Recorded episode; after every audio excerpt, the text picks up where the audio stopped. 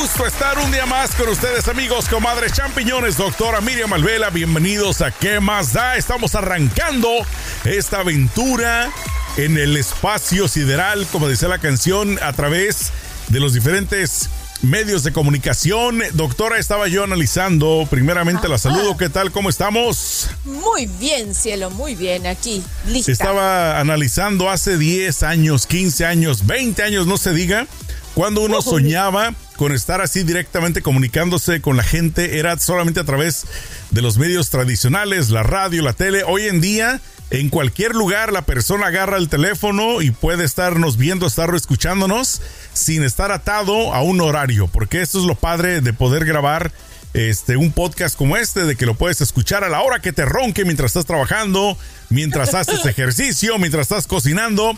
Eh, generalmente usted, doctora, ¿cuándo es cuando le gusta escuchar un podcast así que usted dice eh, en este momento voy a disfrutar o música o no, no le gusta este, andar perdiendo el tiempo en estas cosas? en la mañana. No tiene tiempo para empezar, ajá. Pero en la mañana bien temprano o en la noche bien tarde. Claro. ¿Ves? O sea, que, que busco, me pongo a ver las noticias en, en YouTube, la verdad se ha dicho. Sí. ¿Ok? Y veo las noticias y me entretengo con alguna cosa que surge, ¿me entiendes? O sea, en la- precisamente- en, la, en la noche, tarde o en la mañana, temprano. Y precisamente por eso es que le estaba comentando, porque hoy en día la comunicación es muy amplia, es grandísima. Yo creo que hoy no existe ningún tipo de duda o ningún tipo de pretexto para no poder eh, in- instruirse, informarse acerca de lo que pasa. Y esto me lleva a el tema que precisamente vamos a tocar el día de hoy, que es la ayuda a la hora del cuchi cuchi, a la hora del sexo, que muchas personas he escuchado, doctora, que se quejan de que ya no dan para más, ya están hartos de, eh, de hacer lo, lo habitual, de hacer lo mismo, se les acaban las ideas y pues obviamente em- empiezan a buscar ayuda, pero no saben porque número uno, le tienen miedo a la pareja. Muchas veces los dos no están sincronizados. Solamente es él el que quiere o necesita ayuda. O es ella que ya se hartó de estar fingiendo, de estar haciendo como que de veras lo goza y no lo goza. De estar haciendo el, el teatro. Y dice, óigame, mi comadre, mi amiga me ha contado que es bien rico. Y yo nomás no puedo, ya estoy harta de esa situación. Existen diferentes ayudas eh, hoy en día, pues que uno puede digamos, eh, pedir apoyo, pedir ayuda para poder disfrutarlo en su plenitud. Pero ¿por qué no hablamos de las más típicas, doctora, usted que es toda una experta en la materia, acerca de si una persona, supongamos, que ya no sabe qué hacer, ¿no? Que dice, a ver, por favor, doctora, déme ideas, ilumíneme, ¿qué puedo hacer para saca- sacar un poquito de ayuda de algún lugar y poder disfrutar, si no lo he hecho antes, empezar a partir de este momento? Bueno, ves, si tú, si tú oyes eh, mm, como tú lo estás diciendo, te vas a dar cuenta que es así. Mira, es como, eh, vamos a suponer que es como una casa, ¿verdad? Que construimos los cimientos y después vienen la- la- los accesorios, las decoraciones, todo el resto, pero el cimiento es básico. Y eh, para que el sexo sea bueno y nunca tengas que andar buscando ayuda y nunca tengas que andar pidiendo este, creatividad, tiene que darse algo ser de común acuerdo, ¿verdad? Eh, Tener buena comunicación, conocerse ampliamente, ¿verdad? Y nunca, nunca ser en contra de la voluntad de la otra persona, nunca. Y cuando uno de los miembros de la pareja no tiene ganas, es un problema. O sea, ahí es grave, ahí no es que, oh, como no quiero comer, no tengo hambre, me voy a comprar una cucharillita de plata. La cucharillita no te va a resolver nada. Acá es igual, no tienes ganas de tener sexo con tu pareja, no quieres, el individuo te tiene que andar rogando, implorando, este, suplicando, enojándose, para que digas de mala gana una vez a la semana, ok, y a veces hasta, ¿me entiendes? En lo que me Menos. limo las uñas, está bien, úsalo. Yo acá entretenida. Ahí me avisas cuando termines. Desgraciado. Más o, menos, no, no te creas que estás tan lejos de la verdad, ¿oíste? Entonces, mira, cuando esas cosas están resueltas, ahí sí vamos a jugar con todo lo, uno que, lo que uno se puede eh, imaginar, ¿verdad? Por ejemplo, qué sé yo, nada más que con la lámpara que hay al lado de la, de la mesa de noche, ponerle un pañuelito, entonces los encajes de la luz se ve, así sea una tonterita que le puse arriba de la lámpara, ya la sombra se ve diferente y el juego de luz y sombra en, la, en el cuerpo de la pareja se vuelve sumamente sensual y excitante. Pero antes hay que tener resuelto aquello. No sea cosa que la individua no quiera tener sexo porque el Señor lo único que hace es dale, pues va directo a la penetración y a la etapa del bombeo. Y la mujer no, la mujer necesita cinco veces mayor estímulo que el hombre, ¿verdad? Por, por una razón muy particular. Cinco es como una guía, ¿verdad? Corazón tiene que bombear cinco veces más sangre al área pubocoxígea que al, al hombre. El hombre tiene que llenar un penecito así, ¿me entiendes? Y la mujer hay que llenarle toda el área. Entonces, tiene que bombear el corazón, bombear. Entonces, si el individuo no le dedica tiempo, la mujer no se excita. Pero vamos a suponer que lo que tú dices es que eso ya está claro, que el, que el hombre sabe cuánto la tiene que excitar, ¿verdad? Estamos hablando de una pareja heterosexual, ¿verdad? Que el hombre sabe el tiempo que la tiene que excitar, cómo tiene que ir, primero las áreas secas, después las áreas eróticas húmedas, y, este, y, Paula, y hablar también, porque se estimula también por, eh, por lo que se dice, ¿ok? Y después de ahí, sí, si quieren las decoraciones, ¿verdad? Lo que yo llamo las decoraciones. La luz, la ropa interior. Le iba a preguntar acerca de, por ejemplo, partiéndolo así en diferentes secciones, ¿no? El ambiente, como usted lo dijo, la luz, la lámpara. ¿Qué, ¿Qué tan recomendable sería cambiar también de lugar? O sea, por ejemplo, si se puede, obviamente siempre la recámara, no sé si se vuelve como muy monótona la cosa. Ahora vámonos a la sala, ahora vámonos este, a la cocina, ahora vámonos al garage este, al patio trasero, enfrente allá de los vecinos, que nos vean, no importa. No, no se crean. Pero ¿qué, qué, tan, qué, tanto le influye más a, la mujer que al hombre el cambiar de lugar? Eh, porque siento que como que los hombres somos más eh, golosos en ese aspecto, ¿no? De que uno puede literalmente, pues en cualquier lugar, ver, verle la forma y decir aquí quiero hoy o aquí quiero mañana pero la mujer como que es un poquito más monótona en ese aspecto o me equivoco?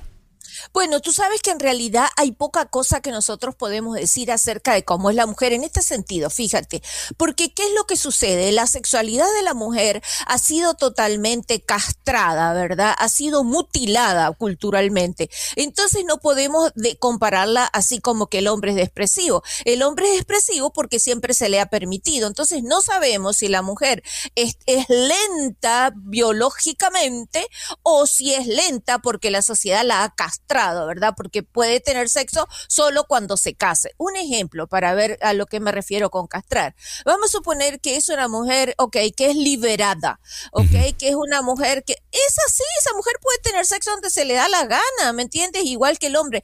Es más, fíjate tú que si estamos hablando de una mujer que es requete liberada, que puede tener, que no tiene ninguna inhibición, que está clara en lo que quiere, que ya superó todos sus traumas, si es que tenía, ¿verdad? Esa mujer puede tener sexo donde se le da la gana y más veces que el hombre. ¿Por qué?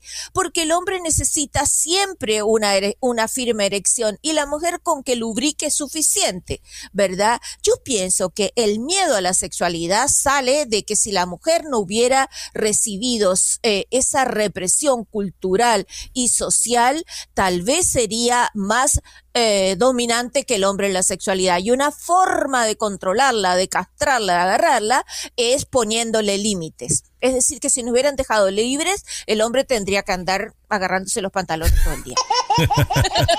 y, precisamente yo, yo le, me gustaría agregarle algo, doctora, de que parte de esa castración, castración que usted habla es también, lo he escuchado, fíjese, muy detenidamente de personas, de esposos, de novios, que no quieren que la novia sea exploradora, que no quiere, o sea, si la novia empieza a traer ideas, ya empiezan a cuestionarla, ¿por qué quieres hacer esto? ¿Quién te lo enseñó? ¿Quién te lo dijo?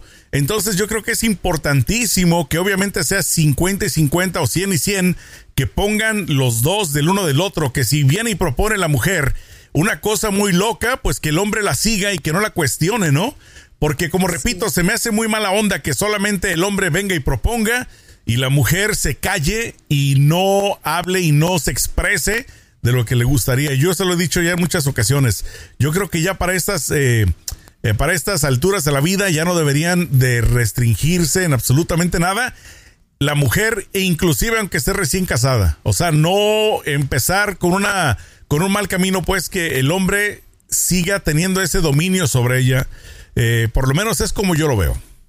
Bueno, mira, a mí, mira, a mí no me gusta mucho hablar de la cantidad de años que yo tengo trabajando porque, oye, yo soy coqueta, a mí no me gusta que se enteren de mi edad, ¿verdad? Pero sí, yo tengo mucho tiempo trabajando.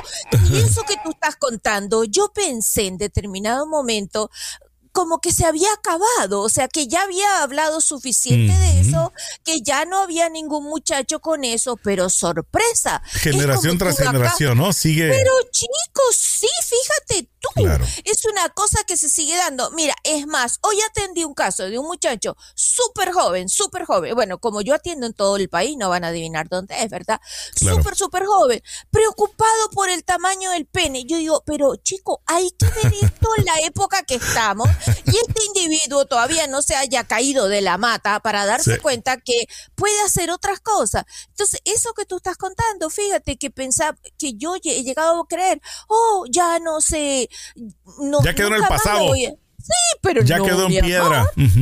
Y fíjate como tú acabas de decir, o sea, aunque recién se haya casado, sí se casó. Casarse es firmar un documento legal. ¿Pero qué quiere decir? ¿Que comenzó a tener sexo ahí? No, no. Todavía seguimos en esa onda, ¿ves? Estamos bien atrasados, aunque parezca raro. Y precisamente parte de la ayuda creo que es importante, como le decía al principio, doctora, eh, buscarla y no cerrarse a las posibilidades, porque precisamente eh, yo, sin ser un experto como usted, yo he notado entre comentarios de gente conocida de que siempre el, problema más grande después del dinero es el sexo, ¿no? Generalmente, oh, si no hay buena, buen eh, ingreso en la casa, si el hombre trabaja mucho o ella trabaja mucho o quién gana más, o sea, después de ese pleito es el sexo otro de los problemas muy grandes que yo escucho. Y a menudo escucho que precisamente por culpa del sexo las relaciones rompen. ¿Por qué? Porque obviamente, pues si él le dijo a la mujer o le pidió o le insinuó vamos a hacer cosas y ella no quiso, él va y las hace por otro lado y ya empieza ahí la parte de poner los cachos, los cuernos, ¿no? Entonces, si quiere uno, creo yo, de tener una relación totalmente eh, bueno, no totalmente, porque siempre va a existir la imperfección, pero tratar de llegar a lo más perfecto posible, creo yo que la comunicación es 100% importante y eso me lleva a hacerle esa pregunta, doctora. Dicen que entre mejor comunicación, mejor sexo. ¿Esto es cierto o esto es falso? Y seguro, pero, pero espérate, cuando hablamos de mejor comunicación, no queremos decir que a la hora de tener sexo esté hablando como un perico y no paren los dos. No, mi amor, no. Eso no. Ya cállate, Pancho, nomás dale, no estés distraído. Exacto. O, que, o que esté ella ahí, ¿no? Viendo al techo. Oye, Juancho, ya le hace falta pintura, ¿no? Vamos a pintarlo. Mira ahí una gotera.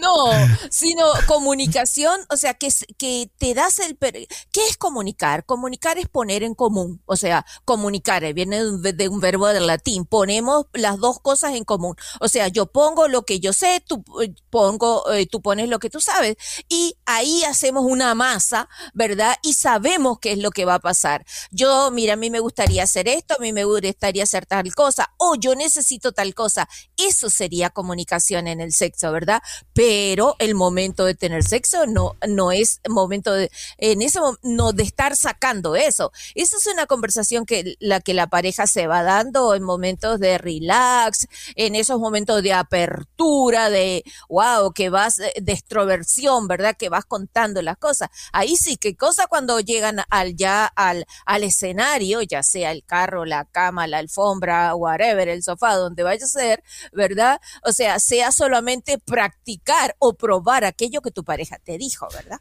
Parte del problema también, doctora, es que he escuchado de que muchos hombres, a la hora de que la mujer quiere empezar a inventar cosas, por ejemplo, eso de que de un de repente un día le, le aparece al hombre vestida con ropa así bien sexy, con lencería, y muchas veces, en vez de que el hombre lo excite, he escuchado que se enojan.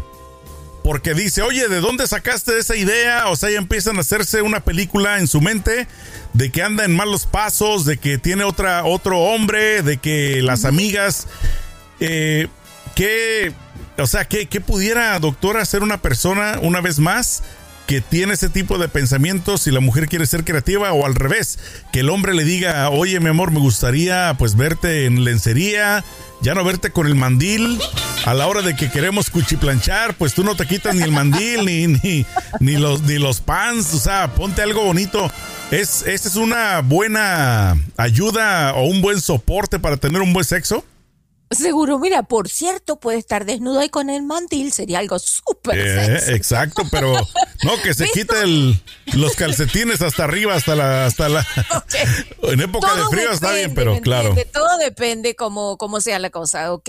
Ahí el problema está en lo que tú decías, que no haya represión en lo que diga la otra persona, porque si vas a estar juzgando, oh, ¿de dónde sacaste eso? Que no, ok, y entonces, ¿qué es? Entonces va a ser solamente la información que tú traes solamente el conocimiento que tú aportas a la relación, va a ser bien pobre. ¿Por qué? Porque solo va a crecer de acuerdo a la información que tú posees. Y, el, y la otra pobre no puede hacer nada porque lo que haga tú lo vas a juzgar. No es una relación sana, no es. Una relación sana es donde cada quien se puede expresar y, y probar y hacer cosas divertidas. Porque acuérdate que también el sexo es diversión, ¿oíste? Exacto. O sea, no, no, no puedes ir a tener sexo con cara amargado. exacto, no, exacto. Sí, no es nada serio, ¿no? Para seriedad la oficina, el trabajo. Pero pues a la hora del cuchi cuchi, ¿cómo van a estar con cosas serias?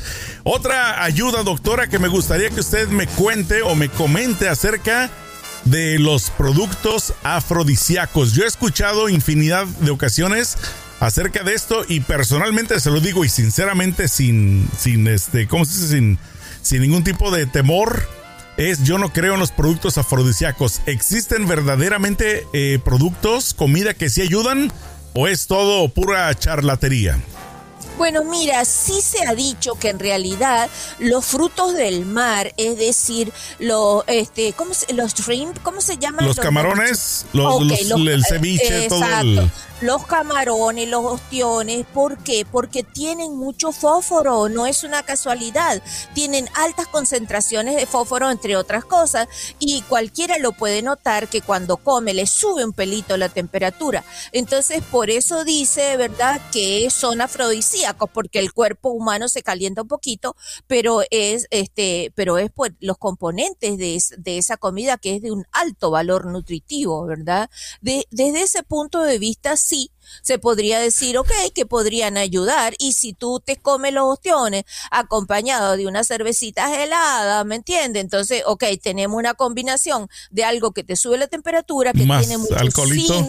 Ajá. Eh, sí, mucho zinc, mucho fósforo y además de eso le vas a meter alcohol, obvio que te vas a, encender. Pues. Lo importante es llegar a casa a tiempo y no encenderte en la calle y meterte en cualquier changarro. Ya no aguanto, tengo que llegar. Este, una pregunta, doctora, ¿qué tan importante también de ayuda para tener un buen sexo es el oler bien? ¿Qué tan importante es el olfato también en ese departamento? Ajá. Wow, es súper importante, cielo, súper importante. Es más, fíjate, ahorita se han hecho, ahorita, ahorita reciente, hay estudios muy nuevos que demuestran que las personas que tienen una alta capacidad olfativa son personas que tienen una inteligencia muy grande. Y tú dirás, ¿qué tiene que ver eso? O mucho, porque podrían ser personas que tienen una alta inteligencia sexual, es decir, que hay que estimular el olor y hay que estar para ser olido, ¿me entiendes? No solo oler, sino ser olido. Quiere decir, ah, y podrían ponerse este, fragancias que de por sí son sensualonas, como el sándalo, por ejemplo, ¿verdad? Que, que aparentemente en estudios que se han hecho, ¿verdad? De aromaterapia, el sándalo sería como, ok, estimulante, pues. Claro, digo, naturalmente uno, pues estamos vivos, ¿no? Y, andamos en la calle, el sudor, el todo esto, entonces es importantísimo, pues sí, darse su bañito, ¿no? Al llegar a la casa, al querer tener intimidad, porque también eso, yo creo que es injusto obligar a la otra persona ya sea la mujer, pues obligarla a que le haga sexo oral o cualquier cosa, cualquier cosa por ese lado. Eh, y viceversa también que la mujer quiera que el hombre llegue y órale se le baje, pues yo creo que sí es importantísimo la higiene, por lo menos. Yo no creo que sea el único loco y enfermo, doctora, pero yo sí soy muy delicado en ese sentido. O sea, cualquier olor o, cualquier, este, pues, eh, una cosa que no venga, eh, inclusive en la comida, lo que sea, yo soy muy asqueroso, ¿no? Entonces ahí sí no concibo el hecho de que todo el día, pues, alguien anda en la calle y quiere llegar y darle sin haberse dado un bañito mínimo o mínimo embarrarse alguna mermelada de sabor, no sé, echarse de esa fresa o algo, ¿no? Para que no, para que por lo menos tenga un poquito de, intención. Y la última de las cosas, doctora, eh, lo dejé para el final, ¿qué tan bueno o qué tan recomendable sería que se abran las personas, el hombre o la mujer, a introducir para ayuda del sexo los juguetes sexuales?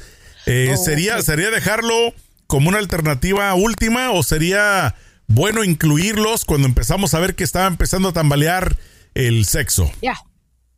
Sí, si hay, si uno de los dos miembros de la pareja está teniendo problemas con la etapa de excitación y también después con la etapa de performar específicamente cuando viene la erección, es bueno ayudarse con juguetes sexuales. Vamos a suponer que él no es muy bueno en la parte de, de la excitación previa. Bueno que se ayude con un vibrador, pues, ¿ok?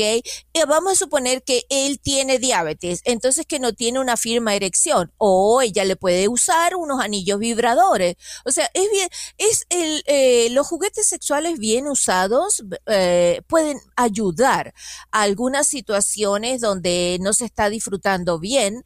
Eh, obviamente que primero se necesita un diagnóstico médico, ¿verdad? Pero en esos casos que le estoy señalando, donde ya la persona está diagnosticada, por ejemplo, que tiene una disfunción eréctil, este, no, no muy, no muy importante, ok, eso cómo lo puede ayudar? Lo puede ayudar con unos anillos vibradores. Una mujer que el hombre, por más que se le ha explicado, ok, le cuesta entender que tiene que trabajar el clítoris, bueno, lo mejor es comprar un vibrador, ¿me entiendes? Pues sí, y sobre todo no cohibirse, pues a la hora de, quererlo, porque eso es algo que he notado. Y fíjese que yo he pasado este, por tiendas así donde venden productos de adulto. Y este, y curiosamente yo nunca he visto, o bueno, nunca me ha tocado ver que entren parejas o mujeres siempre como que mandan al hombre o no sé si el hombre es el que va y dice, bueno, pues yo soy el que va a escoger. Importante que la mujer también tome cartas en, el asunto, ¿no? Bueno, hoy en día ya con la tecnología, las tiendas como Amazon y así lugares donde se pueden cargar por internet, ya no debe de haber problema, pero es, eh, yo, este, yo escuché esa, fíjese, esa plática precisamente de cómo le meto la idea a mi novio, a mi marido, de que me acabo de comprar un juguete. Lo, muchas veces lo, lo esconden, doctora, como que es algo privado, pero prohibido, ¿me explico? Entonces, cuando lo descubre el hombre, se arma la rebambaramba, porque ¿cómo es posible? No me, no me avisaste. Entonces, es algo que una vez más yo creo que no debería de darle pena a la mujer y decirle, ¿sabes qué, Juancho? Me voy a comprar un juguete y, y este, no quiero que me reniegues, no quiero que me estés este, tratando de detener, porque necesito apoyo. Tú necesitas apoyo.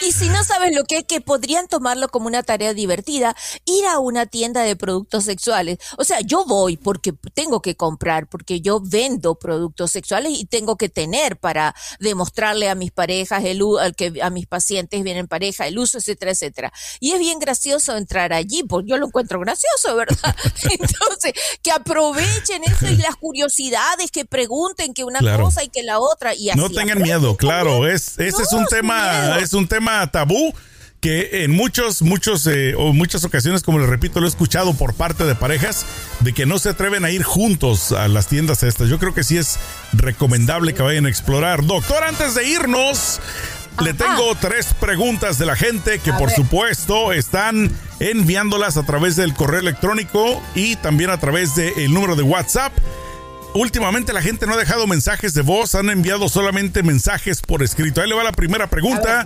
Dice, mi novia al hacer el sexo suelta mucha agua y moja todo el colchón. ¿Es eso normal? Bueno, en realidad el 30 por, no, más o menos, ¿ok? El 30% de las mujeres tienen ese tipo de eyaculación, no todas. Eso tiene que ver con una glándula que se llama la glándula de Skinny. Es, eh, en español sería S-K-E-N-E, -E, Skene, ¿verdad? esa, esa, esa, glándula hace eh, que se produzca un... y que en, en, el lenguaje coloquial aquí en los Estados Unidos se le llama el squirting, ¿verdad? Que es como un escurrido. Claro. la, fuente, como la fuentecita que le llaman también. No, allá en la ah, fuente había un chorrito, se hacía grandote y se hacía chiquito. se hacía chiquito. Ok. No, pues fíjate que eso es, no todas las mujeres tienen esa glándula con esa, ah, que tienen que, eh, eyectan tanto líquido, ¿verdad? Esa eyaculación femenina no es tan común. Ni tampoco te habla nada de en cuanto a qué intenso fue el orgasmo. Eh, es más, algunas mujeres que tienen ese problema, yo creo que lo hemos hablado algunas veces ya, algunas mujeres que tienen ese problema de ese funciona, de ese hiperfuncionamiento de la glándula de Skinny tienen que tomar antihistamínicos. ¿Por qué? Porque el, antialérgico seca un poco los fluidos del cuerpo, porque es bien difícil. Imagínense un carro donde lo aceitaron de más, donde le pusieron todos los líquidos de más, no puede trabajar bien, suben y bajan los pistones y están flotando en líquido, ¿me entiendes? Y aquí es igual, no se produce ningún placer porque hay un exceso de líquido. Y contrariamente a eso lo han vendido la industria porno como una cosa súper increíble placentera. ¿Por qué? Porque el hombre necesita creer que el, el orgasmo igual que el de él. No, en la mujer no es igual que el de él. Yo creía, hasta este momento, doctora, me acaba de matar la ilusión. Yo creía que sí, efectivamente era cuando lo disfrutaban. Entre más lo disfrutaban era mejor el chorro. O sea que no es cierto. He sido engañado. Necesito que me regresen mi dinero. Oiga, fíjese, hay otra pregunta relacionada. Es similar, no sé si es la misma glándula, pero otra pregunta que cayó también dice, ¿es normal que mi pareja, mi pareja se orine cuando tenemos sexo? Eh, está hablando, está hablando de mujer. ¿Es, ¿Es lo mismo o es otro tipo de líquido entonces? No, no, no, es lo mismo. Lo que sucede es que esa, esa eyección de líquido, ¿verdad? Se puede producir un poco antes del orgasmo o durante el orgasmo. Entonces la gente que no está informada cree que se hizo pipí porque oh. tiene un color parecido al pipí. No es totalmente cristalina, no. Tiene un color blanquecino amarillento, más bien un amarillo pálido, ¿verdad? Y obvio que va a mojar la ropa de la cama, pues. Ok, bueno, entonces es importante que no confundan la gimnasia con la magnesia, porque pues yo era uno de ellos que también la estaba confundiendo. Ahí vamos con la última de las preguntas del día de hoy, doctora. A ver qué opina acerca de esta. Dice, ¿qué riesgo puede haber al tener sexo anal? Yo penetraba antes y hoy mi pareja ya no quiere. Como que son dos preguntas en una, ¿no? El riesgo es una y la pareja ya no quiere, pues me imagino que son dos preguntas. Bueno, eso no podemos saber porque no tenemos la pareja, pero le vamos a hablar del riesgo, ¿verdad? ¿El riesgo cuál es? El, em, el ano es eh, el, intestino, la última porción del intestino donde está el, el anillo anal, ¿verdad? No, está, no es un órgano diseñado para el sexo. Entonces, lógico que va a, a producir cualquier frotamiento en esa área, porque no es lo mismo evacuar, expulsar las heces, ¿verdad? Que tener un movimiento de frotación en esa área, es probable que produzca dolor, ¿ok? Y que produzca alguna fisura en ese tejido que no está preparado para eso. Por, por eso hay que saber tener sexo oral, eh, sexo anal, perdón. No es, no es cualquier cosa, no es dándole y se acabó. No, porque van a después, después van a tener sus problemas, ¿verdad? De salud, pues. Claro, y se me hace chistoso cuando dice el anillo, pues yo sé es el anillo, no el chiquito. el, chiquito también le llaman. Bueno, doctora, yo creo que por hoy la dejamos hasta aquí. Si alguien quiere hacer una cita privada y no hablar de cosas cochinonas, sino de cosas de ayuda, pedirle ayuda para tener una mejor relación o comunicación, ¿a dónde se comunican con usted? Seguro. Si hay, eh, hay problemas que hay personas que tengan problemas relaciones de pareja y no necesariamente sexuales, me pueden encontrar en Instagram. En Instagram, doctora Miriam Sexólogo, en Facebook, doctora Miriam y al 310-855-3707. Perfecto, nos vemos entonces la próxima semana con más. Quédense conectados. Hasta la próxima, doctora. Échenle mucho peligro.